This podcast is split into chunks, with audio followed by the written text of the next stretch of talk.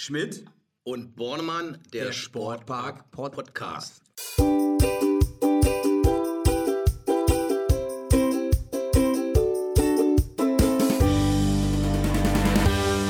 Pass auf, äh, ähm, du Ron, ich sag gleich Hallo Ron und dann musst du darauf äh, eine Reaktion zeigen. Hallo Ron, Hi Axel. herzlich willkommen zum dritten Podcast. Ich freue mich heute, weil wir Weltpremiere heute haben und feiern werden für die Zuschauer da draußen. Wir werden viele interessante Themen haben und auch zum allerersten Mal einen Gast. Wir begrüßen heute Mario Schendel. Ja, hallo ihr beiden. Schön hier zu sein. Hi Mario. Hi Ron. Ich habe das Gefühl, dass es ein bisschen versetzt ist, unser Hören und Sprechen. Ähm, wie kommt das, Ron? Ja, ich bin relativ weit weg, ähm, denke ich. Ich bin, sitze hier gerade in Colorado Springs, einer Stadt im ja, mittleren Teil der USA und ähm, darf hier seit ein paar Wochen im Trainingscamp mit unseren Triathleten aus Potsdam und ein Gast aus Leipzig trainieren. Und das hier gerade bei uns früh am Morgen oder relativ früh, 8.37 Uhr. 8.37 Uhr habt ihr es. Das ist ja gut. Wir haben bei uns so circa 15 Uhr wie besprochen. Äh, ein kleiner Insider für die Runde, die hier am Tisch sitzt. Ähm, ich habe ein kleines Déjà-vu. Letztes Mal hatten wir gesprochen, da warst du in Singapur, hattest mir über Südafrika berichtet und äh, jetzt Colorado Springs. Ähm, da stelle ich mir die Frage, was machst du richtig und ich falsch? Hast du da eine Antwort drauf? Ihr macht alles richtig, ihr seid zu Hause, weil da ist am schönsten und da Grüße nach zu Hause, da bin ich auch bald wieder und freue mich schon. Äh, ja, wir sind hier im Trainingscamp in Vorbereitung auf die zweite Wettkampfphase. Die Olympia-Quali steht ja an und ähm, hier ist Höhe sozusagen. Wir sind hier etwas höher als in Potsdam, circa auf 1900 Meter wohnen wir und ähm, versuchen die Höhe zu nutzen, um die Ausdauer extrem zu verbessern, nochmal eine gute Grundlage für die Saison zu legen. Oh, das klingt gut, das klingt gut. Und du, und wenn wir das so weitermachen, weil wir haben ja heute die März-Ausgabe, die ja jetzt am 5.4. aufgezeichnet wird. Wir sind ja ein bisschen hinten dran. Äh, sprich, wir müssen gleich nochmal abstimmen, wann du das nächste Mal hier bist, damit wir die April-Ausgabe auch noch im Pr- April ähm, abdrehen können. Ähm, ist mir aber eine gute Idee gekommen. Da du ja immer nicht da bist, führe ich jetzt mal ein, dass du mir ein Souvenir mitbringst von den Orten, wo du bist. Geht das klar? Ja, ich habe es gespeichert und werde es äh, die nächsten Tage zu den anderen Souveniren dazu packen. Sehr, sehr schön, sehr schön. Wenn wir uns dann mal wieder live, äh, live sehen. Ja, was liegt denn, äh, wie lange bist du noch dort und äh, was liegt noch so an für euch? Ähm, wir werden am 12. April wieder zu Hause sein, hoffentlich, wenn alles klappt. Äh, Herreise war sehr spektakulär und mit einer großen Verzögerung äh, leider dabei. Ähm, werden uns nächsten Donnerstag relativ früh hier auf dem Weg zum Flughafen machen. Sehr kleiner, angenehmer Flughafen mit drei Gepäckbändern und äh, ja, alle Stunden mal ein Flugzeugstart. Und dann hoffentlich am Freitag in Berlin-Tegel äh, wohlbehalten landen und äh, gegen Mittag in Potsdam sein, ich. Okay, das klingt ganz gut. Ich hörte von eurer Hinreise, dass äh, fast alles fehlerfrei gelaufen ist. Ähm, außer dass der Trainerstab äh, eigenwillig sich äh, ähm, die Anreise geplant hat. Erzähl mal dazu, was, was war da los?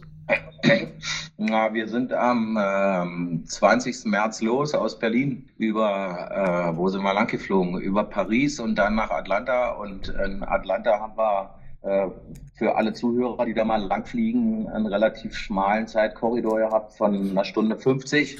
Und die Stunde 50 hat aber nicht ausgereicht, um äh, die Pack auszustecken, äh, auszuchecken, Passkontrolle nochmal einchecken, äh, Sicherheitscheck und so weiter. Also die haben da die Uhr weg, ähm, riesenlange Schlangen und wir, obwohl wir mehrfach nachgefragt haben, ob wir vorgelassen wären, weil unser Flugzeug geht, war nichts zu machen. Die anderen waren am anderen Band, die waren schneller und ja, so haben wir den Flug verpasst. Die haben gerade den den Einsteigefinger vom Flieger weggezogen, wo wir an die Rand kamen. Und dann ja, standen wir vor der, vor der Entscheidung, ob wir warten bis äh, in die Nacht und eventuell zwei weiterfliegen oder bis zum nächsten Morgen und auf dem Flughafen schlafen, weil man hat uns gesagt, wir müssen mindestens fünf Stunden vorher da sein, um dann wieder regulär einchecken zu können und so weiter. Und haben uns dann letztendlich entschieden, über Denver den Weg hier nach Colorado Springs äh, anzunehmen und haben das dann getan mit allen möglichen äh, Schwierigkeiten, die dazugehören. Hotel überbucht, Transfer,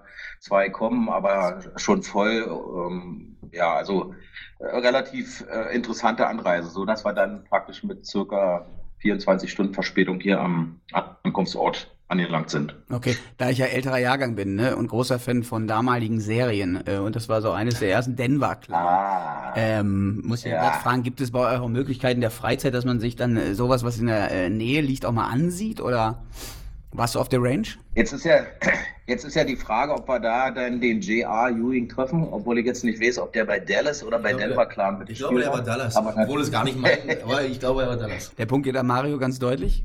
Aber erzähl ruhig über JR. äh, natürlich können wir uns ein paar Dinge angucken. Wir waren äh, gestern in zwei Parks. Äh, ein Park hier mit sieben Wasserfällen, also ziemlich spektakulär, so Wildpark, viele Berge, schicke Natur, keine Tiere. Ähm, fahren auch in eben immer Rad in dem sogenannten Park der Götter. Das ist relativ interessant und ja, also klar kann man sich was angucken, aber die Ruhetage, heute ist so einer, deshalb schlafen heute alle länger. Ja. Ähm, sind eigentlich nicht dazu gedacht, unbedingt weit wegzufahren. Wir hatten es vor, aber die ruhen sich dann lieber aus, machen ein bisschen was für die Uni, für die Schule oder spielen, gucken Filme. Also wird ja auch ein bisschen trainiert heute. Heute ist ein bisschen noch Athletiktraining am Nachmittag. Einige werden schwimmen gehen. Jetzt gibt es bald Frühstück und ja, also wir haben schon davor was zu tun. Bisher haben wir aber noch keine großartigen Dinge unternommen.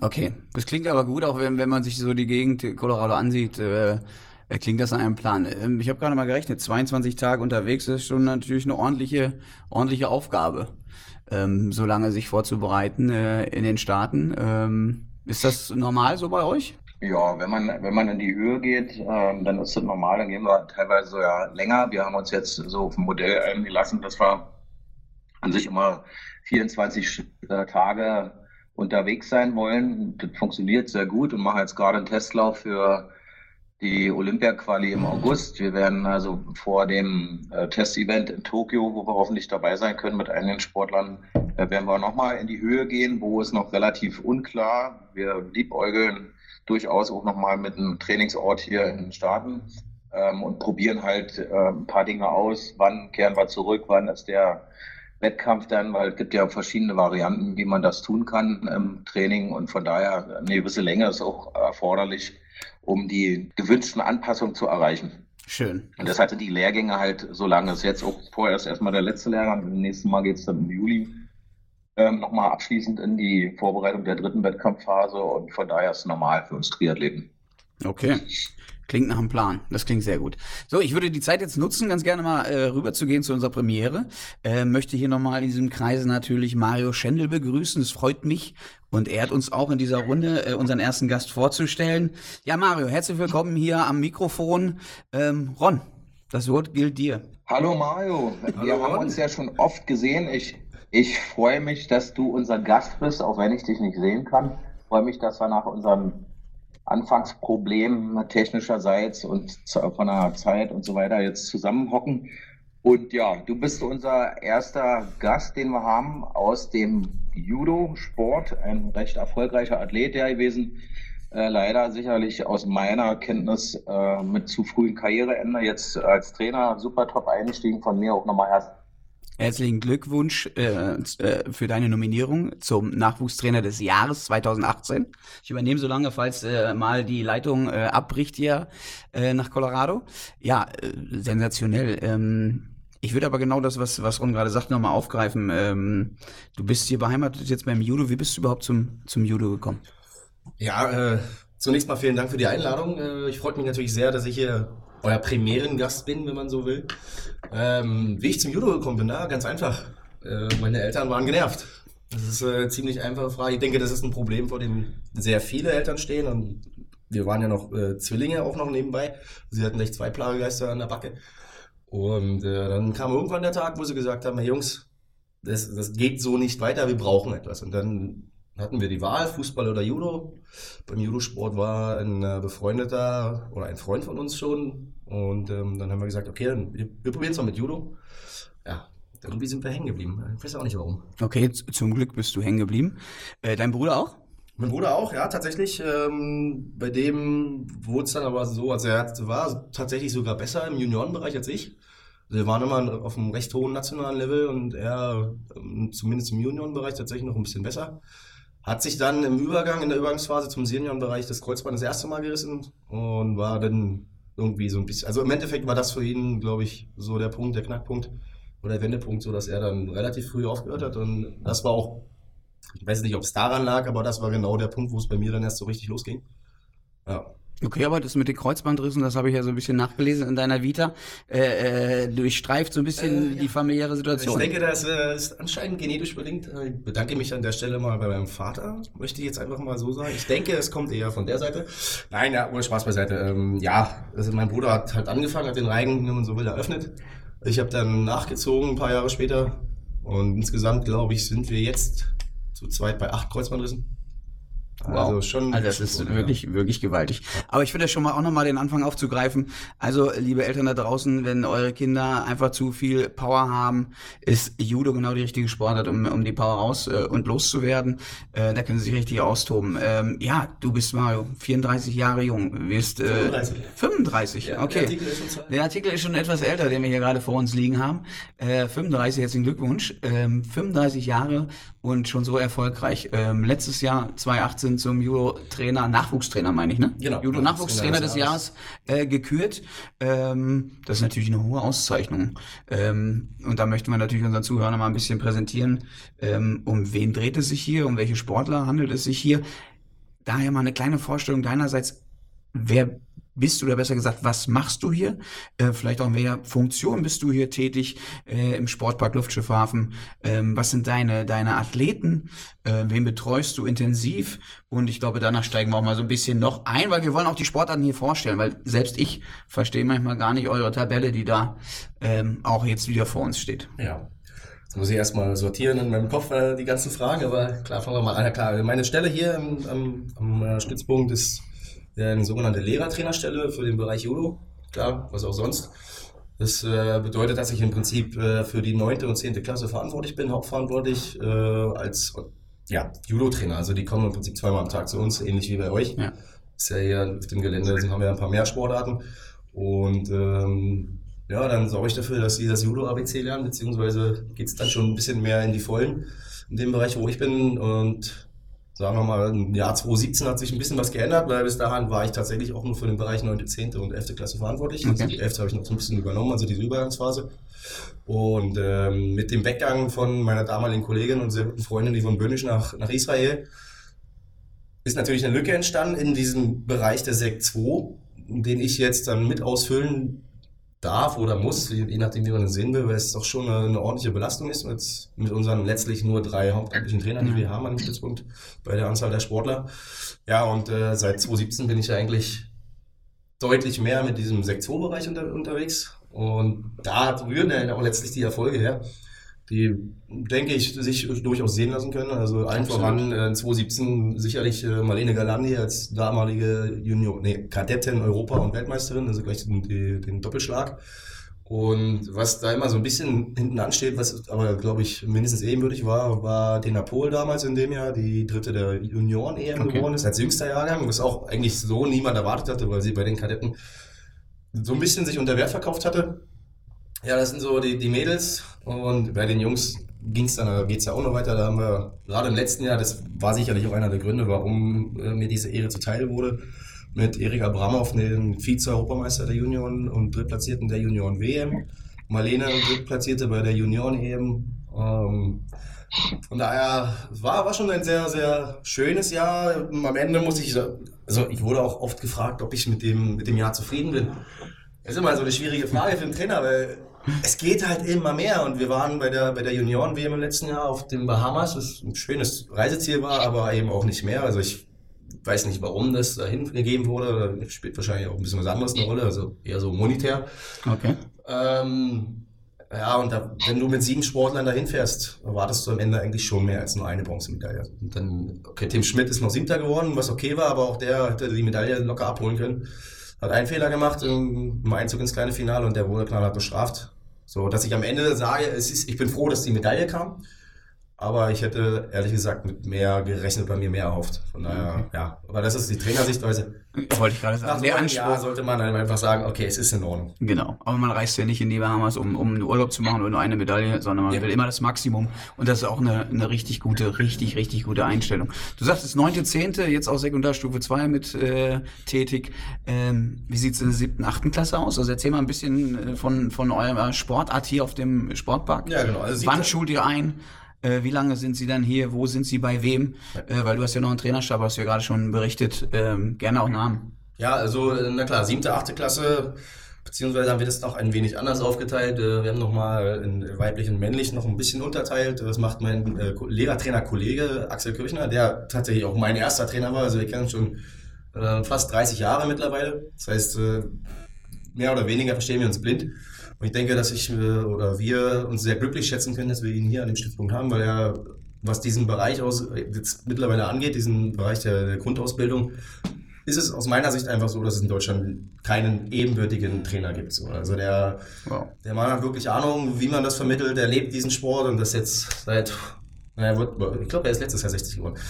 äh, seit äh, bestimmt schon 40 Jahren. Und ähm, ja, das, das merkt man einfach auch. Und mir fällt es dann leicht, wenn ich die Leute bekomme, da die an die Spitze zu führen. Mhm. Er hat irgendwann gesagt, also er ist auch der Trainer von Yvonne gewesen, hat sie damals 2004 zum Olympiasieg geführt. Ja.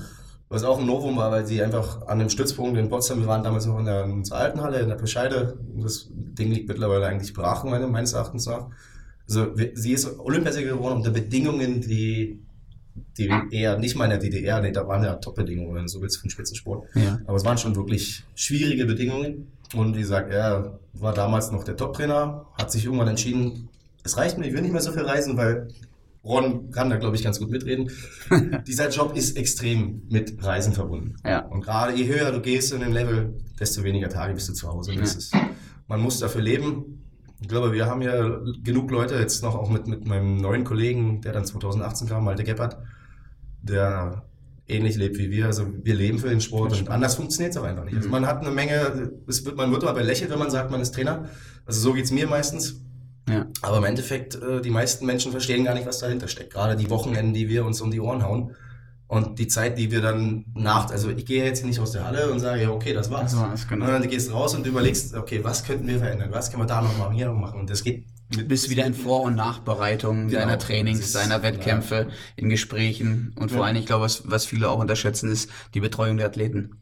Ne? Ja. Denen im Austausch zu sein, in Kommunikation zu sein, medizinisch zu versorgen, psychologisch zu versorgen, schulisch zu versorgen, auch da, da zu sein. Also ja, das äh, im Endeffekt ist ja hier letztlich noch die Besonderheit mit dieser mit der Kopplung der Schule hinten dran und dem, und dem, dem Haus der Athleten du bist ja eigentlich ständig in der Kommunikation. Kann, schafft er das Abitur oder sie oder müssen wir was machen? Das ist ja der Vorteil, den wir haben, dass zum Glück auch in den meisten Fällen, ich sage bewusst, in den meisten, es klappt nicht immer, aber in den meisten Fällen diese Kommunikation auch stimmt und wir dann darauf so ein bisschen, äh, sagen wir mal, eingehen können und vielleicht auch Veränderungen, mal ein Training weglassen und für eine Klausur lernen. Jetzt gerade in der Abiturphase, klar, ein heißes Thema, dann werde ich doch nur, so, ob die jetzt eine Einheit mehr machen oder weniger.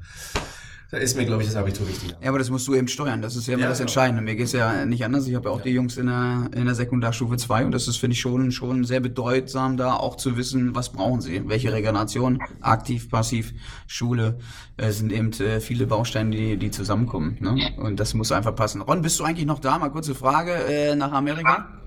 Ja, ich habe mich gerade gefragt, äh, Regeneration und Schule, ob das so nah beieinander liegt, weil äh, Mario und du, ihr werdet ja wissen, dass wir öfters mal von einem Lehrer einen Hinweis bekommen, äh, dass die Sportler ziemlich K.O. sind und im Unterricht doch immer dem Schlaf sehr zugewandt sind. Äh, Mario, was ich mal fragen wollte, du hast dir ja eine Menge Verletzungen zugezogen beim Judo, glaube ich, relativ normal, auch gerade der Bereich Knie. Ähm, wie bist du denn mit den Verletzungen umgegangen? Wie schafft ihr es in eurer Sportart und du insbesondere dann so stark immer noch mal wiederzukommen und äh, so erfolgreich zu sein? Äh, ja, wie macht man das mit dem Comeback? Was können wir vom Judo, von dir als Trainer lernen? Wie können wir da unsere Sportler äh, zu bringen, dass sie nach Verletzungen, nach solchen Tiefschlägen und auch so einen langen Ausfall äh, wieder zurückkommen? Ja, also bei mir war es ja so, äh, ich habe mir insgesamt, wie ich vorhin schon erwähnt, äh, dreimal das Kreuzband gerissen. In, unter, also muss man auch noch ein wenig differenziert betrachten, weil der erste war drei Wochen vor meiner vermeintlichen WM, die damals in Rio de Janeiro gewesen wäre. Und ich habe dann Bundesliga gekämpft. Ja. Mir da das, dann das Kreuzband gerissen, musste dir blöderweise diese WM absagen, die eine Möglichkeit gewesen wäre, sich für die Spiele zu qualifizieren. Und habe dann, weil bei uns die Qualiphase etwas länger ist, äh, also in dem Fall war die Motivation für mich ziemlich einfach, weil es darum ging, sich für die Spiele zu qualifizieren. Also von daher, ich hatte mein Ziel vor Augen und ich glaube, das ist auch das, was die meisten haben. Also die, die hier sind, ich glaube, es sollte der Anspruch sein an jeden Sportschüler oder der, der in diesen, irgendwann sich entscheidet, in diesen Leistungssport zu wechseln, er sollte einen gewissen Anspruch an sich selbst haben und ein Ziel vor Augen. Und dann glaube ich, äh, funktioniert es auch nach so einer Verletzung stärker zurückzukommen. Und äh, bei mir hat es damals funktioniert. Blöderweise habe ich aufgrund dieses Zeitdrucks, den wir hatten, ich hatte, musste mich ein bisschen beeilen, bin schon nach fünf Monaten äh, postoperativ wieder in den Wettkampfsport eingestiegen, habe drei Wettkämpfe gemacht und dann äh, kam die Reruptur, was im Endeffekt ist es war was dämlich von mir und äh, hätte man vielleicht noch ein, zumindest einen Monat länger warten sollen, aber Mhm. es war die einzige Chance. Von daher, ich bereue es auch nicht. Ich glaube, dass ich es heute wieder so probieren würde. Vielleicht ein paar Sachen anders, aber ja, wie gesagt, dieses Ziel vor Augen ähm, und dann das Team herum ist sicherlich auch wichtig. Also wenn du Leute hast, die dich aufbauen und die dich unterstützen, auch beim Training, weil es ist einfach, die ersten drei Monate sind stinkend langweilig. Du bist im Kraftraum eingesperrt, du, du kommst, also wir hatten jetzt mit, mit Martin Setz auch wieder den Fall, äh, steht da und er hat fast Tränen in den Augen, weil er gerne wieder auf die Matte will. Und du siehst, aber das, das auf der anderen Seite freut es mich natürlich, wenn jemand wirklich so Bock auf diesen Sport hat. Ja. Und ja. Aber ich finde, das gehört auch. Ja, ich finde aber, das gehört auch zur Aufgabe, das genau äh, im Endeffekt zu steuern. Ne? Also Ja. die Steuerung, das ist ja das, was wir eben sagten, der Komplexität, äh, einen auch nicht zu früh anfangen zu lassen. Ja. Ne? Was ganz entscheidend ist, weil hängt ja eine ganze Menge dran. Wie schafft ihr es denn, die Ziele ähm, bei den Jungs zu setzen? Also Und Mädchen natürlich. Äh, genau, Junge mit. Wir, was heißt, wir setzen die Ziele? Ich setze keine Ziele. Das ist, äh, ich gehe davon aus, dass sie selber Ziele haben. Und wir setzen uns eigentlich mindestens einmal im Jahr zusammen, fragen, so, wie sieht's aus, wo wollt ihr hin? Und dann, als wir im Trainerteam beratschlagen und sagen, okay, ist das realistisch, ist das nicht realistisch? Und meine Erfahrung in den letzten Jahren war eigentlich, dass äh, der Großteil der Leute sich tatsächlich sehr realistisch einschätzen kann auf Grundlage der Erfahrung, die sie in den letzten Jahren gemacht haben. Also es gibt kaum jemanden, der äh, die deutschen Meisterschaften noch nicht gesehen hat und sagt, ja, ich will aber Olympiasieger werden. Also von daher, wir versuchen es so ein bisschen äh, intrinsisch gesteuert zu lassen. Die sollen schon, und das ist, glaube ich, auch gar nicht so schlecht, weil wenn die selber sich die Ziele hochstecken, solange wie es realistisch ist, muss ich dazu sagen, natürlich. Ja. Ähm, ja, ich, also dann, dann hast du einfach auch als Trainer das Gefühl, okay, gut, der wird dafür alles tun. Oder sie. Und das, ähm, ja, das ist eigentlich das, worauf wir, wir aus sind. Okay, das klingt gut, das klingt gut. Wie hast du denn damals den Übergang geschaffen, eigentlich da, dann vom Sportler zum Trainer? Weil du bist ja immer noch relativ jung mit deinen Nennen 35 wir es Jahren. mal, nennen wir es mal berufsbegleitend. Tatsächlich. Also ich. Zweiter Bildungsweg. Ja, zweiter Bildungsweg. Also mein Studium war abgeschlossen. Äh, mit, wann habe ich denn abgeschlossen eigentlich? 2012. Ja, hab noch ein bisschen, also ich war eigentlich noch mitten im Studium, hatte aber eigentlich keine Kurse mehr in der Uni, also mussten noch zu den Prüfungen, von daher ging das. Und ähm, so in dem, im Ausklang meiner Karriere äh, habe ich mich entschieden, okay, ich glaube, es könnte in die Richtung gehen und habe so ein bisschen die, die Jüngeren begleitet, mir dann ein, zwei Leute rausgepickt, die individuell betreut und immer mal wieder ein paar Einheiten übernommen. Und dann äh, 2013 kam die Lücke hier. Ich hatte, wie gesagt, 2012 mein, mein, mein Sportstudium abgeschlossen. Ja, Hatte die Kriterien erfüllt, welchen Trainer A-Schein zu dem Zeitpunkt auch schon hatte. okay. Für die Lehrertrainerstelle, die wurde 2013 frei. Dann haben sie mich gefragt, Mario, wie schaut's aus? Kannst du dir das vorstellen, hier mit uns zu arbeiten? Also Yvonne und Axel. Ja. Ja, und so war dann im Ja. Endeffekt. Also, ich glaube, ich hatte vorher schon zwei Jahre so ein bisschen in diese, in diese Schiene rein, äh, wurde ich schon reinmanövriert. Ja, und dann Das heißt ja, wenn ihr, wenn ihr äh, dann irgendwann wieder nochmal einen neuen braucht, ich meine, der kommt ja in eine Erfolgsgeschichte Story bei euch rein, wenn ich dann nämlich überlege, dass ja äh, Axel Kirchner äh, genauso äh, Trainer des Jahres wurde, 2006 glaube ich, ne? Ich glaube ja. Und 2014 Yvonne auch äh, Trainer des Jahres Ja, und jetzt kommst die- du die Trauben 2018. hängen hoch. Die Trauben hängen wirklich hoch. Ich wollte gerade sagen, das ist ja, ich glaube, da kriegst du auch Druck von den Kollegen, ne? Ja. Äh, wenn das nicht funktioniert so. Ja, weil ich, ich habe gar kein Problem, wenn, wenn mein Nachfolger das nicht sofort schafft, weil dann kann ich immer länger sagen, hey, hey, weißt du, du musst noch ein bisschen arbeiten. Ja? Kannst immer wieder noch ein paar Aufgaben delegieren. Wenn du das schaffen willst, dann musst du leider jetzt da durch. Ja. Nein, Spaß beiseite. Klar, ähm, aber ich glaube, das, das kann nicht, das sollte nicht der Anspruch sein, um mit zu arbeiten, der riesen Nein. Lehrer, Nachwuchstrainer des Jahres zu schaffen, aber Ich glaube nicht, also ich lehne mich mal weit aus dem Fenster, ich glaube nicht, dass ich der letzte Trainer vom UJKC war, der diesen Titel erhält. Das glaube ich nicht. Wow, das ist eine Ansage. Das ist eine Ansage. Aber mich freut's gerade für den Nachwuchs, weil ich meine, wir da einen großen Schwerpunkt hier in dem Schuleverbund, äh, Leistungssportverbundsystem haben, dass du dann auch wirklich, dass man so eine Auszeichnung, die bestätigen die Arbeit, die knallharte Arbeit, die du jetzt gerade beschrieben hast, äh, die wir investieren. Ron, bist du noch da? Klar, ich höre interessiert zu und frage mich, warum wir denn jetzt schon wieder von, von einer Verletzung weggekommen sind, weil ich habe da noch ganz viele Fragen zu. Ja, dann, Du, äh, rein, rein damit. Unterbrich uns einfach. Du, Genau. du hast ja äh, gerade beschrieben, ähm, dass die mo intrinsische Motivation sehr hoch ist bei euch Kämpfern.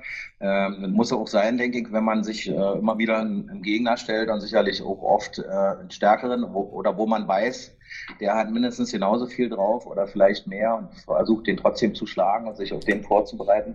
Aber vielleicht kannst du was sagen zu dem äh, zu eurem Netzwerk, wie ein Sport medizinisch läuft und wer letztendlich entscheidet, wann es wieder auf die Matte geht und wie so ein Prozess nach der Verletzung läuft. Also die Verletzung tritt auf, du sitzt neben der Matte, hast Schmerzen, wie, wie funktioniert das? Weil man kann es ja durchaus auch mal vergleichen mit den Sportarten, die wir alle auch verfolgen. Es ist ja teilweise doch schon äh, recht kurios, wie schnell schwer verletzte Sportler, also Kreuzbandriss gilt ja als solche, ähm, wieder zurückkommen. Und du sprachst davon, du warst vier oder fünf Monate ähm, außen vor und äh, würde mich mal interessieren, wie dieser Prozess läuft bei euch. Ja, also da sprichst du ein gutes Thema an, weil ich glaube, dieses, dieses gerade dieses sportmedizinische Netzwerk ist so ziemlich äh, einer der wichtigsten Komponenten, die wir hier haben, oder die wir bei uns, also ich nehme jetzt mal jetzt für, für uns, weil wir ein etwas anderes Netzwerk aufgebaut haben. Ähm, wir haben äh, vor, wann haben wir angefangen? Mit vor vier oder fünf Jahren haben wir über, damals noch über Professor Dr. Lehnert mit Vivi, äh, Meviva ähm, angefangen zusammenzuarbeiten. Das ist, glaube ich, eher durch Zufall entstanden. Und darüber hat sich ein, jetzt mittlerweile ein echt gutes Netzwerk entwickelt. Ähm, schon vorher hatten wir mit ähm, Trinitas, der müsste euch ja auch allen ähm, was sagen, mit Alexander Ja. Eine Kooperation. Der, der ist, war schon immer Judo-affin, hat sich unsere Heimkämpfe angeschaut und hat dann irgendwann von sich aus mal gesagt, ey, wie, sieht, wie sieht's aus? Habt ihr, braucht ihr, braucht ihr irgendwas von mir? Also ich war schon bei ihm in der Reha und darüber ist dann das so ein bisschen ja, Reha natürlich. Was auch sonst. ist ja so ein bisschen entstanden, aber er ist fester Bestandteil unseres Teams mittlerweile und wie gesagt, dann jetzt mittlerweile ist es dann der Professor Feldhauf, mit dem wir zusammenarbeiten und wir kriegen, also es kostet mich eine SMS und Ja. haben die Sportler einen Tag später einen Termin und genauso ist der Werdegang. Wenn die Verletzung entsteht, schreibe ich, du, wie sieht's aus? Ich habe hier was, kann der, die vorbeikommen? Einen Tag später, im Zweifel hat äh, der oder die seinen MRT-Termin. Das ist äh, unglaublich. Und So muss es ja auch sein. ja, und ich sehe es an anderen Stützpunkten, die warten teilweise zwei bis drei Wochen auf einen MRT-Termin. Und ja, danach geht das dann den normalen Weg. Wir haben über den Feldhof äh, unser Netzwerk erweitert zum Sportopädikum, eben weil so ein Knie, wenn das operiert werden muss, dann lässt du da nicht irgendwen ran, sondern da sollten dann schon Leute ran, die auch ein gewisses Ansehen haben und ein Repertoire. Und deswegen, ja, ist das schon echt nicht unwichtig. Da habe ich glatt zwei Anmerkungen. Das mit Dr. Lehnert ist nicht zufällig gewesen. Er war damals Mannschaftsarzt von Turbine Turbine, Potsdam ja, ja. und hat dann eine Sprechstunde in unserer Physio hier Ja. in der MBS angeboten und darüber haben wir alle den Kontakt gehabt und dadurch sind wir alle irgendwo auch mal zwischendurch immer wieder bei äh, Meviva gelandet. Ähm, aber wir haben natürlich auch ein gutes äh, Landesteam äh, Sportmedizin hier am Standort, muss man auch dazu sagen, ähm, mit dem man ganz gut arbeitet. Aber das Zweite ist, was sind so die Haupt- und die meisten Verletzungen beim Judo? Ich höre jetzt ganz viel Knie, aber Ja, na gut, das Knie ist natürlich ähm, so eine Verletzung, die, wenn sie entsteht, einfach omnipräsent ist. Klar, weil du bist wirklich eine, lang, eine lange Weile raus, aber ich glaube, also wenn man, ich glaube, ich habe irgendwann mal Statistiken bemüht, äh, so häufig tritt es nicht auf. Wie gesagt, wenn es auftritt, ist es, ist es einfach da und dann, dann wird es auch ein bisschen präsenter und ansonsten, ja, was haben wir? die Top 3 Verletzungen von Judo. Ähm, ich würde sagen, Schulter-Eckgelenksprengung kommt sehr häufig vor, das solltet euch, sollte euch bekannt sein. äh, ja, klar, Kleingelenke, Kapseln, Finger, Finger immer mal wieder. Warum? Klar, weil wir an der Jacke rumzotteln, rumzerren müssen und äh, Da entstehen ordentlich Kräfte. Ich glaube, so ein Fingermodel werde ich nicht mehr in meinem Leben. Die sehen komisch aus. Also für die Zuhörer, wenn ihr diese Finger sehen äh, würdet, vielleicht stellen wir die mal online. Na, lieber nicht. Da gibt's auch ein schönes Buch tatsächlich, äh, wo jemand nur Judo-Finger abgebildet hat und dagegen sind meine richtig hübsch. Okay. Das, das glaubst du gar nicht, was da noch so. Wenn du das sehen könntest, Ron. Ja. Äh, Aber ich denke, ich denke lieber, lieber sehen die Finger nicht, nicht äh, ganz so äh, schlimm aus wie die Ringer, unsere Sportfreunde vom Ring, wobei ja im Land Ja, warte, das, jetzt, jetzt komme ich ja zu der, zu der ja nächsten. noch Wenn wir das mit reinzählen, ja die Ohren sind natürlich auch bei uns äh, sehr, sehr markant, möchte ich einfach sagen. Ähm, ich hatte Glück, ich hatte echt, ich hatte einmal so, einen- so einen schönen Ballon dran, hatte aber einen guten Arzt mit dem, äh, wenn man ihn den Namen nennen, nennen darf, Dr. Zibel, der sitzt ja auch hier, der hat das ganz gut gemacht. Also man, es fällt nicht wirklich auf, wenn man genau hinschaut schon, aber ja, die Ohren sind jetzt nicht unbedingt unser, unser schönster Körperteil. Unser schönstes Körperteil. Das stimmt wohl. Ja, und damit haben wir eigentlich auch, glaube ich, die drei Top-Verletzungen. Wenn wir jetzt Ja. die Ohren mit reinnehmen, die Finger und ich sag mal dann die Schulter-Eckgelenksspannung, klar, wenn man fällt, ist normalerweise die Schulter immer das Erste, was dann den Kontakt sucht. Und dann, ja. Okay. Ich fand, jetzt haben wir uns ganz gut mit. Kann man, ja, okay. Ron? kann man denn im, im Judo sagen, äh, dass die wirklich erfolgreichen Sportler dauerhaft ähm, körperlich einfach bevorteilt sind, weil sie ja, sich nicht so oft verletzen oder gehört es zur Karriere, zur Laufbahn eines erfolgreichen Judokas äh, dazu, dass er sich oft verletzt? Und wie lange dauert überhaupt so eine Karriere? Ja, also, also ähm, sagen wir mal, fangen wir mit der Karriere an. Es ist unterschiedlich. Ich glaube, es hängt stark davon ab, in welcher Gewichtsklasse du dich bewegst. Wenn du Leichtgewicht bis Mittel, also wir haben ja sieben Gewichtsklassen derzeit, 60 Kilogramm, 66, 73, 81, 90, 100 und plus. Bei den Männern, Mädels, äh, 48, ja, jetzt 48, 52, 57, 63. Also auch sieben 70, Gewichtsklassen auch bei den Mädels, genau. okay.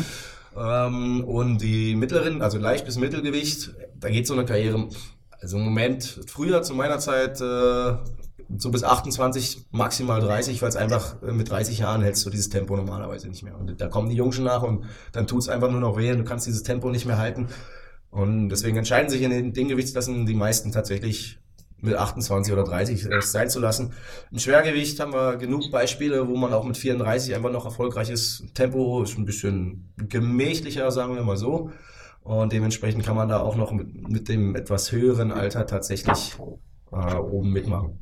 Ich finde das total interessant mit den äh, Gewichtsklassen. Äh, gibt's denn, ich habe ja jetzt hier so eine Urkunde von dir, ne? Äh, Herrn Stendel wird der dritte Dan verliehen. Ähm, was hat das für Wirkungen auf, also Gewichts, also wie, erklär uns mal den Sport. Ja, dieser dritte Dan hat ja mit den Gewichtsklassen herzlich wenig zu tun. Das ist ja nur im Prinzip, man erwirbt ja irgendwann den schwarzen Gürtel durch eine Prüfung, den sogenannten ersten Dan, das ist der Meistergrad. Und davon gibt es dann nochmal acht Abstufungen. Und der achte Dan wäre dann der, der, der rote Gürtel. Mich nicht alles durch, jetzt äh, tappt er mich schon wieder hier. Aber ja, also wie gesagt, da wird man immer wieder, kann man bis zum fünften kann man Prüfungen machen, danach muss es verliehen werden, aufgrund ja, Oh. toller Verdienste um den Sport, aber dann wird es dann auch schon, man muss dann schon ein internationales Komitee entscheiden.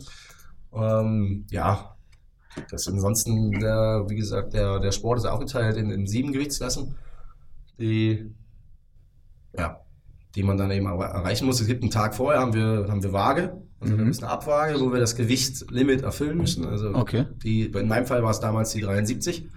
Wir hatten aber noch äh, am selben Tag unsere Waage, also wir hatten nur zwischen Waage und Wettkampfbeginn anderthalb, zwei Stunden. Heute haben sie 24 Stunden. Äh, damals haben sie gesagt, ja, es ist gesünder, weil jetzt werden sie dann weniger Gewicht machen. Ähm, Ich glaube, es ist genau gegenteilig, aber ja, die Begründungen, die da manchmal kommen von den, von den Verbänden, von den Dachverbänden international, die sind sehr interessant. Aber wie sieht das praktisch aus? Sind dann die Gegner dann schon einen Tag vorher da? Also reisen Ja, die ein ist- und ihr wiegt alle gemeinsam? Genau, oder wie? Erzähl uns mal so einen Bundesliga-Tag, wenn der hier in der In MBS-Arena der raus. Bundesliga ist schon wieder ein bisschen was anderes. Also Ah, wir, können okay. ja, wir können das in der Bundesliga ja machen. Also im Prinzip, wir haben Anreise am, am Samstag. Äh, morgen zum Beispiel fahren wir nach Witten zur Bundesliga.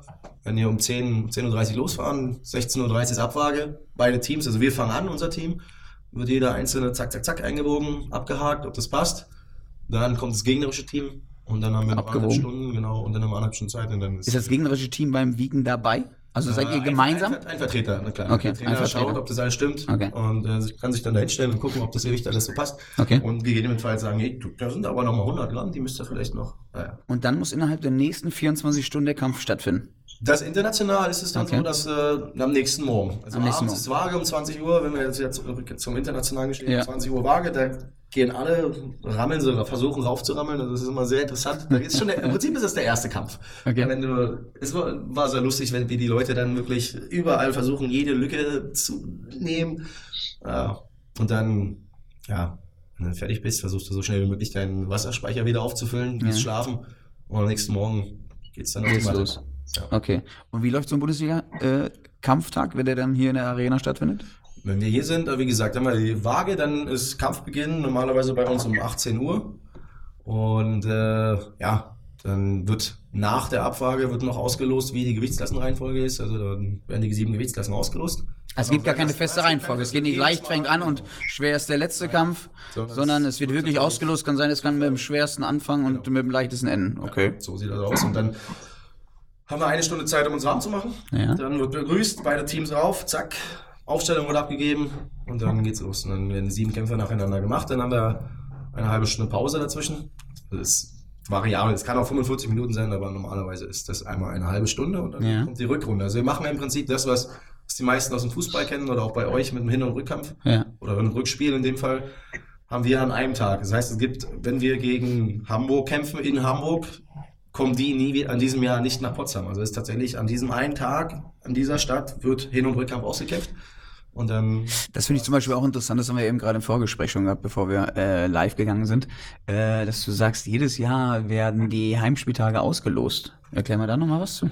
Ja, also es gibt irgendwann am Ende des Jahres, wird wohl ein Topf aufgemacht. Also das Einzige, was feststeht, sind die Anzahl der Heimkämpfer, aber es ist nicht festgelegt, wer gegen wen. Also es ist nicht so, dass wir in diesem Jahr nach Hamburg fahren und automatisch Hamburg im nächsten Jahr nach Potsdam kommt. Und es kann sein, dass wir nächstes Jahr wieder nach, Potsdam, nach Hamburg fahren. Kann aber genauso sein, dass äh, Aachen nächstes Jahr auch wieder nach Potsdam kommt. Das ist bestimmt dem Zufall überlassen. Ich bin mir auch nicht sicher, ob das so gut ist oder schlecht, aber Es Fakt ist so, das System. Ja, Okay. das System ist so aufgestellt und ja.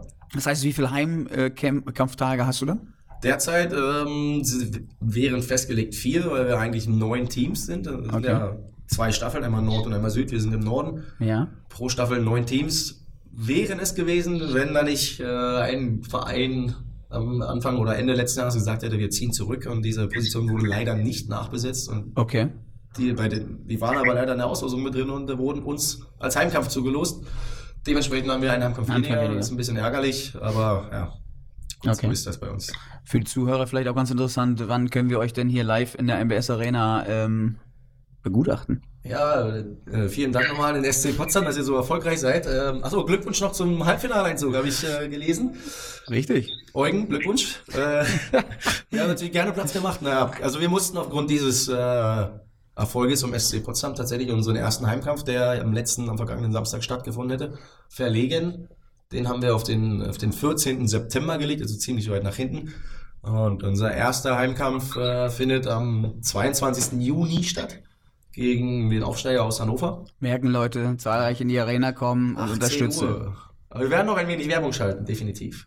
Das freut mich. Und äh, dann der zweite Heimkampf, der verlegte, den ich eben genannt hatte, am 14. September. Und dann haben wir nochmal unser Brandenburg Derby am 5. Oktober. Das ist der letzte Heim, ist auch gleichzeitig der letzte Kampftag. Also ich vermute, dass es da um ziemlich viel gehen wird, weil nur die ersten beiden aus, die, aus den jeweiligen Staffeln äh, qualifizieren sich fürs Final Four. Okay. Und da geht's dann um die deutsche Meisterschaft. Und das ist das erklärte Ziel, das wir haben, dass wir uns dieses Jahr endlich mal wieder diese Medaille um den Hals hängen wollen. Okay. Von daher gehe ich mal davon aus, dass da gut Stimmung sein wird, gegen Spremberg, äh, die sind immer ganz gut dabei. Auch wenn es äh, um Stimmung machen geht.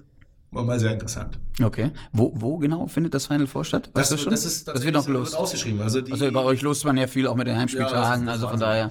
Ähm, es gibt eine offene Ausschreibung, die ist schon raus. Da kann sich jetzt jeder Verein bewerben drauf und am Ende warten sie dann, welche Vereine wirklich in diese, dieses Final Four aus, äh, einziehen und Ja. aus diesen vier Vereinen wird dann die beste Bewerbung ausgewählt. Ah, okay. Von daher kann man jetzt nicht sagen, wo stattfindet oder noch keiner weiß. Wer, wer, welcher die, wer, wer die Teilnehmer sind, okay. Nochmal eine letzte Frage trotzdem, weil ich das mit den Gürteln und mit dem Dan immer nicht ganz verstanden habe. Ähm, wäre das dann egal, wenn in der Gewichtsklasse 70 Kilo dann äh, ein oranger Gurt gegen den grünen Gurt kämpft? Oder äh, welche, welche Wirkung hat es da? Also äh, es ist prinzipiell erstmal egal. Es kann auch vorkommen, dass ein Gelbgurt, also ein Gelb ist quasi der erste Gürtel, der Ja. irgendwann mal erworben wird, äh, kann auch gegen den Darnträger kämpfen. Kam alles schon mal vor. Wir haben irgendwann mal ähm, einen Quereinsteiger gehabt, der, der sich dachte, der kam vom Rudern. Ja. Hat dann äh, hier bei uns angefangen, hat sich echt gut angestellt, hatte dann, glaube ich, einen orangen Gürtel Ja. und hat dann bei der Nordostdeutschen Meisterschaft zwei von den Darnträgern einfach mal weggenommen und sich qualifiziert für die Okay. deutschen Meisterschaften. Also das kann mal vorkommen, ist eher nicht der Fall. Ähm, wenn wir jetzt das ins höhere Level gehen, also sagen wir mal in die internationalen Turniere, da gibt's eine tatsächlich eine Verordnung, dass man Ja. eine gewisse Graduierung haben Ja, muss, muss. ansonsten darfst du einfach nicht teilnehmen. Ja. Also in dem Fall wäre es, glaube ich, der erste Kio, was der braune Gürtel wäre. Quasi eins, ein unter dem im Dan-Grad. Und wenn du in diesem High-Level, also wirklich da, wo es in die Olympia-Quali gehst, da brauchst du einen Dan. Dan, okay. Wie, wie ist die, wie ist Nummer? Also ich weiß, meine Tochter hat nämlich einen orange-weißen äh, Gürtel. Damals als Kleinkind Kindergarten gemacht. Wie geht das dann weiter? Naja, Gelb, Orange-Weiß ist so eine, so eine Übergangsphase, die äh, eigentlich ist es gelb. Ja, genau. Weiß-Gelb, weiß, da haben wir es doch schon. Ah. Weiß, weiß-gelb, gelb, gelb-orange. Wir haben irgendwann so eine Zwischenstufen geschaffen. Also ich habe noch nach der alten äh, Prüfungsordnung gemacht und dann gibt's quasi dann nur weiß-gelb, orange, grün, blau. Okay, das sind diese Doppelbalken. Aber dafür mussten wir auch ein bisschen mehr machen dafür und jetzt haben sie es ein, ein bisschen Okay. erweitert. Okay. Das finde ich eben ganz interessant, weil ich sehe das immer, dass sie so unterschiedliche Farben da äh, rumtragen und da muss man ja mal kurz nachfragen, wofür die dann eigentlich so, sind. unter uns sind wir so Zehnter da, was nicht Achter dran. Zehnter dann. Also ab, dem- ab dem 8. Der 8. war ist der letzte rot-weiße. Und dann, ja, ist ja sehr Nee, unwahrscheinlich, dass ich das jemals in meinem Leben erreichen werde. Aber Yvonne also- zum Beispiel hat einen sechsten Dan. Okay. Das, äh, Die wurde nominiert von der Fachjury. Ja, ich glaube, sie hat den nach den Spielen verdient bekommen. Auch, Naja, als Olympiasiegerin, Als äh, einzige einzige, deutsche Olympiasiegerin, ist das äh, mal berechtigt. ist das mal berechtigt. Wo wir gerade bei Yvonne sind, erstmal Grüße Yvonne nach Israel. Ich hoffe, du hörst dir das Ganze auch an, weil das kann man rund um die Uhr zu jeder Zeit an jedem Tag hier reinhören. Ähm, wie geht's Yvonne? Oh, da geht's ganz gut da in, in Israel. Ja, sie ist ja ähnlich wie ich ein, ein Kind der Sonne. Äh, War, glaube ich, auch nicht ganz so unausschlaggebend, dass sie darüber gewechselt ist. Neben anderen Gründen, aber ähm, das ist so der, der positive Side-Effekt. Ja. Ähm, ja, da geht's da. Wo sie ja wenig Zeit zu hat, weil als Judo-Trainer bist du ja eigentlich rund um die Uhr in der Halle. Ja, natürlich, rund um die Uhr. Aber es gibt immer eine schöne Mittagspause, die man da verbringen kann. Und ich war jetzt schon ein, zwei Mal zu Besuch. Das Trainingsgelände ist ähnlich aufgebaut wie unser Campus hier. Okay. Auch äh, ein bisschen älter, aber die wollen ja, also die investieren schon ein bisschen Geld, ein bisschen mehr. Und wollen das wohl auch renovieren. Und das liegt direkt am Meer. Ist wirklich, Wow. du, du kannst, du läufst aus der Judohalle raus und dann Und bist direkt am Meer. läufst 200 Meter dann so- so einen Wall runter und dann bist du direkt am Meer. Kriegst du den Namen hin? Wingate, das ist Wingate, äh, okay. Wingate Institute. Ja. Das ist schon ganz nett da. Okay. Und ja, sie hat sich da jetzt mittlerweile ganz gut eingelebt. Und ja, die, die Erfolge, die sie jetzt gefahren, erfahren oder erfahren haben in diesem Jahr, die, die sprechen auch für sich. Ich glaube, sie macht Ja. eine gute Arbeit. Die Mädels lieben sie alle, soweit ich das mitbekommen habe. Verstehe ich gar nicht, Yvonne. Ja, wie- leider, leider, weil wir hatten ja gehofft, das klappt nicht so gut mit dir Ja. und wir sehen dich schneller wieder hier, aber das ist ein anderes Thema. Das ist definitiv ein anderes Thema. Mal gucken. Wir haben es wir haben's auf dem Schirm, wir versuchen es immer wieder. Hängt mit Sicherheit auch mit ein paar anderen Sachen zusammen. Ja. Okay. Aber äh, prinzipiell ist sie da, glaube ich, ganz gut aufgehoben. Okay, gibt's ein Zeitfenster eigentlich? Also sie hat auf jeden Fall erstmal einen Vertrag bis äh, Tokio unterschrieben, also bis zum Spielen. Das Ja. heißt, er geht bis Dezember 20. Ja, Und ich bin mir relativ sicher, dass sie ein Angebot bekommen wird, um zu verlängern. ja. Wie sie am Ende dann damit umgeht, werden wir sehen. Äh, ich werde mit, ich, über Ostern bin ich mit ihr wieder, wieder im Urlaub. Äh, Schön. Treffen wir uns, werden wir sicherlich auch das ein oder andere Thema in diese Richtung mal Ja. bequatschen. Israel oder wo? Oder Nee, habt wir- ihr euch einen neutralen Ort Wir haben uns ausgesucht? diesmal einen neutralen Ort ausgesucht. Äh, geht, Der wird aber nicht verraten. ja, das geht in die Staaten tatsächlich. Äh, In die Nähe zu Ron, ja, nicht ganz. Ron, du kannst noch ein bisschen warten. Yvonne und äh, Mario kommen dich äh, ja, besuchen, dann, wenn musst du aber du. nach Florida kommen. Weil Wir, wir mögen sie ja warm. Braucht die Berge nicht. Das ist auch nicht schlecht. Äh, Axel, ich muss mich jetzt mal dazwischen drängeln, weil sonst denken die Leute hier alle, ich bin eingeschlafen ohne Frühstück. Ähm, Das hatte ich auch gerade gedacht. Ma Mario, äh, wir waren ja bei der Frage noch, die möchte ich gerne noch beantwortet haben von dir, was so die Laufbahn eines Judokas angeht mit den Verletzungen. Also Stichwort Höchstleistungsalter und äh, muss man eine bestimmte körperliche Voraussetzung haben, um überhaupt Olympiasieger werden zu können? Stichwort Verletzung, ja oder nein? Genau, aber da hatten wir ja ganz vergessen. Ja, äh, du brauchst definitiv eine unglaubliche Physis. Und ich glaube, da in diesem Bereich, wo es dann um die Olympiamedaillen geht, da hängt dann sind wir wieder beim Thema Netzwerk. Äh, da hängen, glaube ich, noch eine ganze Menge mehr mit dran, als immer nur die, dieses Training, dieses wirkliche Judo-Training oder das Athletiktraining, sondern auch diese Nachbereitung mit Physiotherapie und allem Pipapo. Äh, weil es ist schon, schon erstaunlich, was da an Kräften wirkt. Und äh, die haben in dem Spitzenbereich alle eine Physis, die äh, wirklich phänomenal ist. Ähm, auf der anderen Seite muss ich aber auch sagen, dass ich glaube, also die Leute, die ich kenne, die wenigsten von denen, die da oben sich über Jahre halten, äh, sind schmerzfrei. Also es, es wird, ist immer mit Schmerzen verbunden. Da bin ich mir relativ sicher, dass es keinen gibt, der keine Wehwehchen hat, weil dann dieses Pensum, was die fahren müssen, ist ähm, schon ja, recht pervers. Gerade jetzt in der Phase, wo es um die Quali geht, bist du eigentlich auch nur noch unterwegs von Trainingslager zu Trainingslager und äh, da kommen wir wieder zu dieser Thematik Trainingssteuerung. wenn du da nicht als Trainer ein Auge drauf hast und, und sagst, pass auf, äh, ich habe dich beim Training beobachtet, äh, ich denke, wir gehen jetzt hier mal raus, dann äh, wird es relativ schnell passieren, dass dein Sportler oder der Körper deines Sportlers sagt, hier, komm, wir machen jetzt mal einen Stopp. Also ist mit Sicherheit eine, eine Sportart, die dem Körper, die, die ist mit, also wenn wir vom Leistungssport Judo reden, ist es weit weg vom Gesundheitssport. Aber ich glaube, da, da unterscheiden sich unsere Sportarten nicht so groß voneinander. Handball, würde ich behaupten wollen, hat vielleicht auch so, so das eine oder andere Problem. Wir sind, glaube ich, nicht so wie Eishockey. richtig. Eishockey wird dem Ganzen vielleicht nochmal die Krone aufsetzen, aber. Nee, der Handball ist härter als äh, Eishockey. Oh, okay, gut. Ja. Dann nehme ich das sofort zurück. Ja, das ist, wir haben keine Polster, keine Die sind ja besser, die sind ja besser gepolstert, die, die äh, Eishockeyspieler. Ja, Wahrscheinlich als die Handballer. Das ne? ist- Ding Weil die, ist- die Polsterzeiten im Handball sind ja vorbei. richtig. Also wenn er versteht, was ich meine. Also die sind ja doch heute mehr, mehr Athleten und mehr schneller Ja. als früher. Kannst du uns mehr das- Bewegung auf dem kannst du uns Feld, das noch mal mehr- kurz erklären? Der, Nahkampf, der Kollege äh, der sieht immer noch nach Polstern aus. Die hat er unter der Hose. Ähm, so.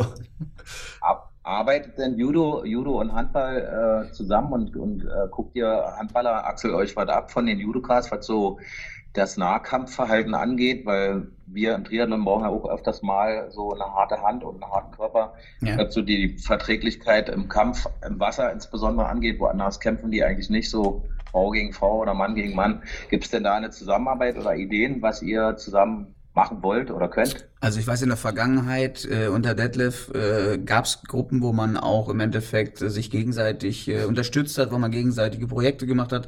Äh, Gerade dieser diese körperliche Geschichte, Mario, da komme ich noch auf dich zu, weil ich möchte es echt mal mit meinen Jungs machen, ähm, dass du denen mal zeigst, wie das geht und und man in die Zweikämpfe geht und sich dann auch ruhig mal richtig vernaschen lässt, am besten von einem vier Jahre jüngeren Judoka, ähm, obwohl dann da so ein 90 1,90 Meter Schrank mal 100 Kilo steht.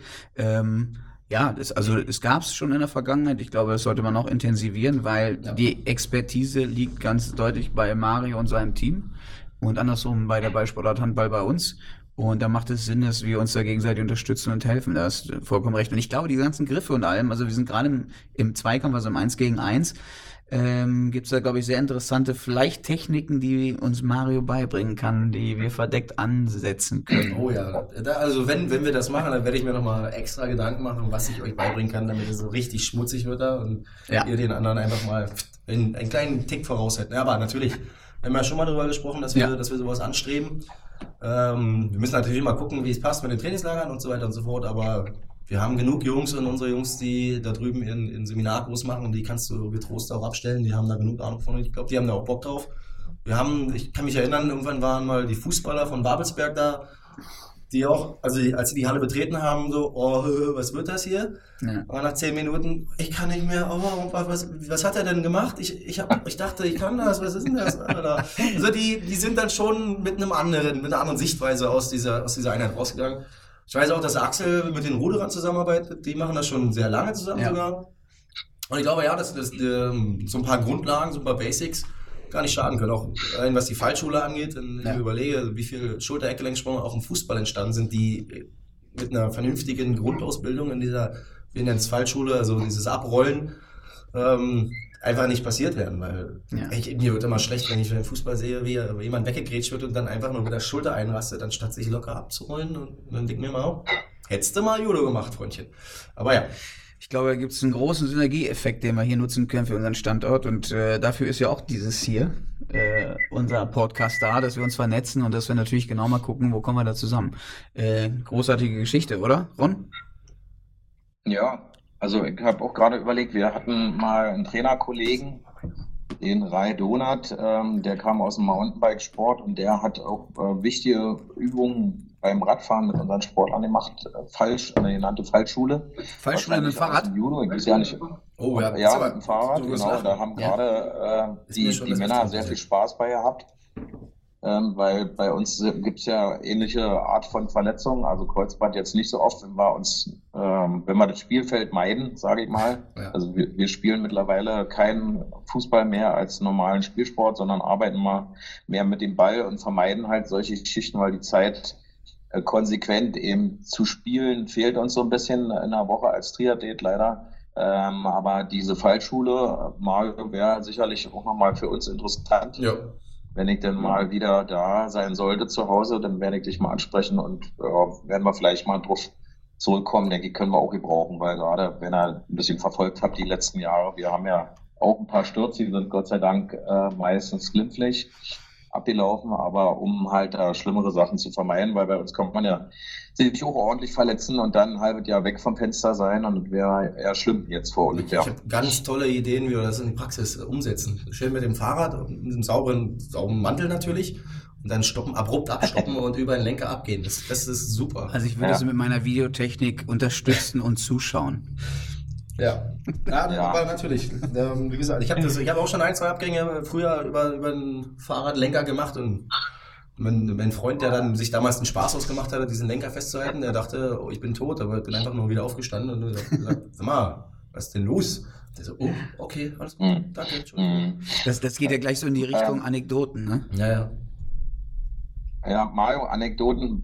Was war denn, wie, wie fühlt man sich als, als Judoka, wenn man in seiner Gewichtsklasse das erste Mal auf einen großen Namen trifft, wo man, der bisher viele Kämpfe gewonnen hat, schon jede Menge Medaillen um den Hals hat. Wie, was passiert bei euch im psychischen Bereich? Also welche Rolle spielst du da als Trainer? Wie hast du das als Sportler erlebt? Also, Wie bereitet ihr euch darauf vor? Ja, ist eine interessante Frage, weil, also ich kann aus meiner Sicht sprechen, für, für mich war es im Vorfeld des Kampfes immer relativ schwierig, weil ich eher dazu, der Typ war, der dazu geneigt hat, sich selbst so ein bisschen klein zu reden, zu unterschätzen. Aber ich glaube, es ist auch von, von Typ zu Typ so ein bisschen unterschiedlich. Also es gibt Leute, die haben da echt Bock drauf und die sagen, ja, der ist zwar Olympiasieger oder hat eine Medaille um seinen Hals gehabt, aber das war irgendwann mal und jetzt komme ich. Andere, wie ich zum Beispiel, die hätten sich, also wäre wahrscheinlich besser gewesen, wenn ich ein bisschen abgelenkt geworden wäre. Aber auf der anderen Seite muss ich sagen, war es dann so, wenn ich die Matte betreten habe, war es mir eh egal. Also dann ist vorbei. Aber das, was davor passiert, und ich habe jetzt auch gerade aktuell mit, mit Dena Pohl eine Sportlerin, die vor so einem Kampf, und da muss nicht mal jemand stehen, der schon mal eine Medaille um den Hals hat, das, da kann irgendwer stehen. Die ist ein Nervenwrack, der ist unglaublich. Und dann muss man natürlich, ähm, jetzt kommen wir wieder zu diesen, zu diesen verschiedenen Typen, die du hast als Trainer, auch wissen, was steht, wer steht da jetzt vor dir? Wie musst du mit dem umgehen? Und bei denen musst du einfach nur reden. Ich bin jetzt nicht unbedingt der Typ, der gerne redet, aber bei der muss ich reden. Und das, ich weiß es und dann zwinge ich mich dazu. Und dann machen wir halt Späßchen da und da. Und sie ist genau das Gleiche. Sobald sie auf der Matte ist, boom, alles vergessen. Dann ist, dann ist nur noch Judo da und der Rest ist vorbei. Und davor redet sie einfach mal über ihr Pferd oder darüber, wie sie sich den Zopf binden soll oder dass ich ihren Zopfgummi nicht vergessen soll. Und ja, so eine Sache. Ist auch gut, wenn du ein Ja. Handwerkszeug hast, äh, wo du weißt, wo du bei ihr ansetzen musst. Ja. Weil Ich finde, das, das, was du jetzt nämlich, äh, sind wir in der Sportpsychologie nämlich, finde ich ja ganz interessant, ähm, sich auf so einen, so einen Wettkampf zu freuen. Ron, was du jetzt gerade sagst, ne, wie bereitet man sich darauf vor? Ich da mit Acht, äh, mit Respekt, Achtung, klar geht man äh, diese Aufgabe an, aber du musst ja eine mega Freude haben, dass du überhaupt in die Position kommst, diesen Kampf zu kämpfen. So, und andere, was du schon sagst, blockiert es dann im Endeffekt und die machen sich nervös. Was Ja. ist, wenn ich das nicht, wenn ich das nicht leisten das- kann, so und, und das äh, sehe ich gerade auch bei uns im Sport. Das ist gerade ganz entscheidend. Wir gehen jetzt auch gerade in die entscheidende Phase, Deutsche Meisterschaft und so. Da ist es auf einmal, auf einmal werden Leute nervös, wo ich sage, ey, wir arbeiten das ganze Jahr so knallhart auf diesen Termin oder auf dieses eine Spiel hin. Und jetzt mega Performance und Spaß in der Backen, ne? Das ist ganz wichtig, also positiv besetzen. Ja, und das ist so, so ein bisschen die Kunst, genau. Also gerade in diesen, ich meine, diese Zweikampfsportarten, wenn du, mir war es so, meistens, wenn ich das erste Mal angepackt hatte, dann hast du, dann kriegst du so ein Gefühl für die Situation oder für den Partner oder für den Gegner in dem Fall und dann weißt du schon, okay, ja, das wird jetzt hier eine spannende Nummer. Andere, kann mich an einen Kampf erinnern, in, in Tokio damals, in der zweiten Runde, stand ein Mongole vor mir. Ich kannte ihn, der ist auch dann zwei Jahre später, äh, hat er die Bronzemedaille geholt.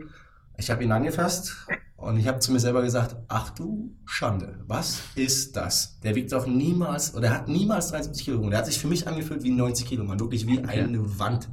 Ja gut, ich habe den Kampf dann irgendwie trotzdem gewonnen, habe mich damit abgefunden, habe gesagt, okay, pass auf, hilft alles nichts, du bist jetzt hier auf der Matte, muss irgendwie weitergehen. Hat geklappt, irgendwie. Ich weiß bis heute nicht, wie ich es gemacht habe, muss ich ganz ehrlich gestehen. Aber ja, und genau so ist es. Ja, dann Du meinst, ach du Schändel, hast du bestimmt gesagt und nicht du Schande. Ist, äh, Nee, äh, eigentlich wollte ich ein anderes Wort sagen, aber ich dachte mir jetzt vielleicht in der Öffentlichkeit oder so. Genau, hier hören alle Altersklassen zu. Von Ja, daher, das ist schön, dass du dich da an unseren Ehrenkodex hältst. Sag mal, Ron, was hast denn du eigentlich für eine Mütze da auf? Keine mit so auf Axel, wie sieht's denn, wie sieht's denn im Handball aus? Du hast gerade gesagt, ihr kämpft um die deutsche Meisterschaft. Äh, Ja, das finde ich gut, dass du, da das finde ich gut, dass du das ansprichst, weil ich völlig die Zeit auch aus, äh, äh, aus den Augen verloren habe. Mal ein bisschen zur Veranstaltung. Du, wir haben mit der B-Jugend jetzt am Samstag die Qualifikation für die deutsche Meisterschaft, wo, was ich gerade schon sagte, wir die ganze Zeit drauf hinarbeiten und wo wir mit mega, also Trainerteam, Umfeld, alle mit mega Freude drauf schielen. Ähm, das heißt, Samstag 15 Uhr, Ballspielhalle der MBS Arena findet äh, das Qualifikationsspiel gegen die SG Flensburg-Handewitt statt. Ähm, am Sonntag haben wir ein ganz äh, großes Finale in Schwartau mit der A-Jugend Bundesliga, wo wir uns direkt qualifizieren können äh, mit Platz 5 in der Bundesliga für die kommende Saison, weil es gibt nächstes Jahr eine Reform in der Bundesliga. Äh, es wird noch mehr äh, verschlankt sozusagen das Ganze, also noch mehr Spitze, noch mehr Breite raus. Und da sind wir auf einem sehr guten Weg und haben das finale Spiel am Sonntag in, beim VfL Bad Schwartau, wo wir uns sehr darauf freuen, nachdem wir letzte Woche beim großen THW Kiel gewonnen haben mit der A-Jugend. Äh, bombastisch. Das durfte ich in der Trainerberatung schon nicht erzählen, aber heute, Daniel, danke, kommt es dran. Äh, mit den Herren sind wir auch im Endspurt, da haben wir uns nochmal eine schöne Messlatte ge gelegt für die letzten vier Spiele. Ähm, und das finde ich gut, dass du das eben sagst. Das ist so das Programm beim Handball hat ein paar Nominierungen jetzt auch für die Nationalmannschaft. Das freut uns sehr hier für den Standort. Und ähm, ja, ich glaube, es gibt noch weitere. Also wir hatten ja schon von Mario die Termine gehört. Äh, Nochmal aufgegriffen Volleyball. Überragend gestern nach äh, 0-2 Rückstand das Ding zu ziehen. Ich weiß gar nicht, wie sehr du das verfolgen kannst da in Amerika, aber die haben's, haben äh, Geschichte geschrieben, Vereinsgeschichte geschrieben, haben das Halbfinale erreicht. Aha. Steht der Gegner schon fest? Äh, ja, Stuttgart oder Schwerin habe ich gehört aus Insiderkreisen. Ich bin da nicht so ganz, ganz informiert, aber das wird uns ja Eugen Benzel, hätten wir jetzt am liebsten dazugeschaltet, ähm, verraten können. Aber auf jeden Fall Halbfinale erstmalig in der Vereinsgeschichte nach zehn Jahren Zugehörigkeit. Äh, großartig. Es wird so, glaube ich, das erste Heimspiel um den 14., 13., 14. April hier in der MBS Arena stattfinden. Ähm, dazu Volleyball kann man ja gleich fast bei bleiben, Ende April. Äh, U18 Deutsche Meisterschaft, auch mit uns als Vertreter SC Potsdam sozusagen, also mit uns der Standort Sportpark Luftschiffhafen, ähm, so ein bisschen als Termine und ich glaube, was ich auch ganz cool finde, jetzt wird so langsam wieder warm, dann kommen ja auch diese Potsdam Royals und ich weiß, dass der 33. Euro Bowl, das Finale gegen Amsterdam, hier auch im Stadion stattfinden wird im Juni. Und von daher, das mal so ein paar Termingeschichten. Äh, und bei dir? Ja, da haben wir einen guten Ausblick. Da muss ich mal im Kalender gucken, ähm, wo, wo wir da mal vorbeischauen können. Und ja, bei uns geht's äh, im Prinzip demnächst auch los, leider nicht in Potsdam, was Wettkämpfe angeht.